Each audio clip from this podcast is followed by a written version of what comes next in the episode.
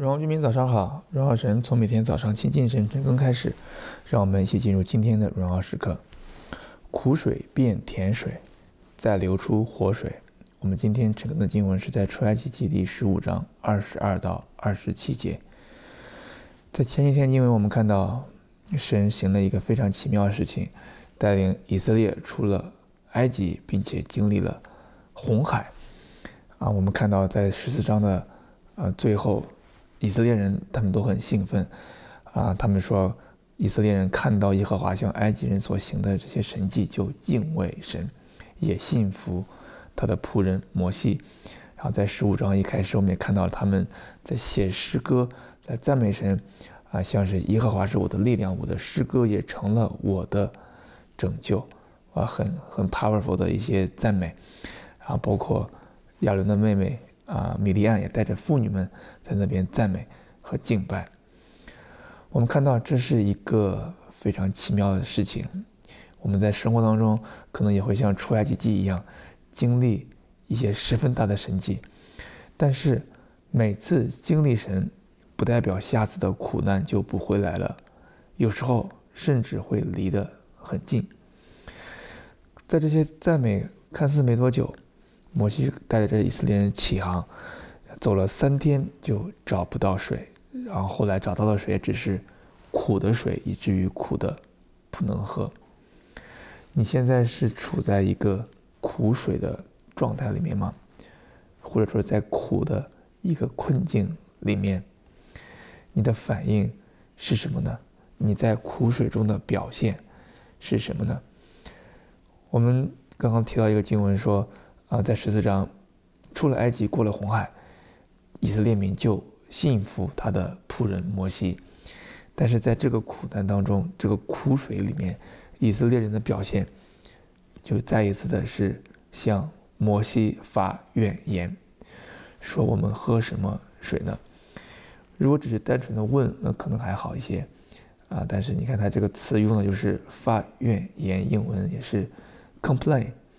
你在苦水中的表现是什么呢？是在抱怨环境的不公平，还是抱怨身边的人的不给力？然后我们看摩西怎么做的，他就向神呼叫，然后神给他一个指示，把一棵树丢到水里。看起来其实是一个挺奇怪的一个动作，不是吗？把一个树，一个木头丢在水里。其实有点像摩西用他那个杖让洪水翻开的神迹，也是一根木头放在水里面，神迹就出现了。这一次同样的是另外一个木头，一个树丢到这水里面，水就变甜了。然后我们看二十五节经文提到说，耶和华在那里为他们立了律例和典章，也在那里试验了他们。所以看起来这一次的一个苦水的经历，也是神再一次给以色列的一个。试验。刚刚我们提到说，每次经历神不代表苦难就不会来了，有时候甚至会离得很近，像是以色列经历一样。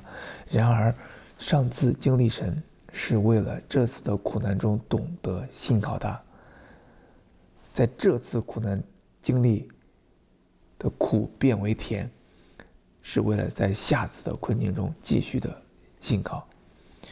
我们看到，当摩西如此做了之后，他们的苦水。就变成了甜水，在你的生命当中，在你现在所经历的苦水当中，有什么是需要信靠神，好让这样一个苦的东西变成甜的呢？我们接着往下走，然后这些人就他们走，走啊走，走到了第二十七节说来到了以琳，我们看那里有什么？那里有十二股水泉。因为我们今天一直在讲水，苦水，苦水变成了甜水。然而，当他们来到一个新的地方的时候，那里竟然出现了活水。所以弟兄姊妹，当我们有了从苦水变为甜水的经历，我们的生命也可以流露出生命的活水。